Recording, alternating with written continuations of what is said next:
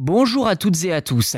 L'Agence spatiale européenne, ESA, a lancé le projet Solaris qui vise à exploiter l'énergie solaire directement depuis l'espace en utilisant des satellites et des stations spatiales spécialement conçues.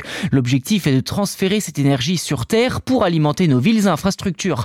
Et si cela peut sembler relever de la science-fiction, c'est en réalité beaucoup plus facile à faire qu'il n'y paraît. La société suisse Astrostrom prévoit de construire le Greater Earth Lunar Power Station ou GOLPS que l'on pourrait traduire par Grande Centrale Électrique Terre-Lune. Alors derrière ce nom se cache un satellite innovant dont la conception s'inspire de la forme d'un papillon, équipé de panneaux solaires en forme de V couvrant une surface de plus d'un kilomètre carré. Ce qui est encore plus surprenant, c'est que ce satellite serait fabriqué sur la Lune à partir des ressources locales. L'étude de faisabilité réalisée par Astrostrom montre que les technologies nécessaires pour ce projet existent déjà sur Terre.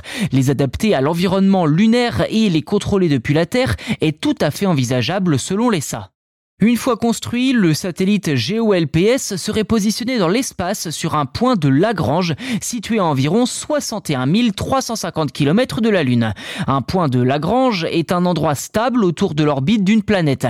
L'idée est que la station alimente d'abord les activités lunaires telles que les équipes scientifiques présentes sur place avant de fournir de l'énergie à la Terre elle-même avec une puissance constante estimée à 23 MW, soit un peu plus du double de la puissance électrique de la centrale Solar One aux États-Unis, qui est la deuxième plus grande du monde. D'ailleurs, l'Agence spatiale européenne remarque que construire un tel dispositif sur la Lune serait moins coûteux que sur la Terre. Mieux encore, l'énergie générée pour la Terre ne serait pas plus coûteuse que les alternatives terrestres. Alors, forte de ces constats, l'ESA imagine déjà la mise en place d'un écosystème industriel sur la Lune et son orbite.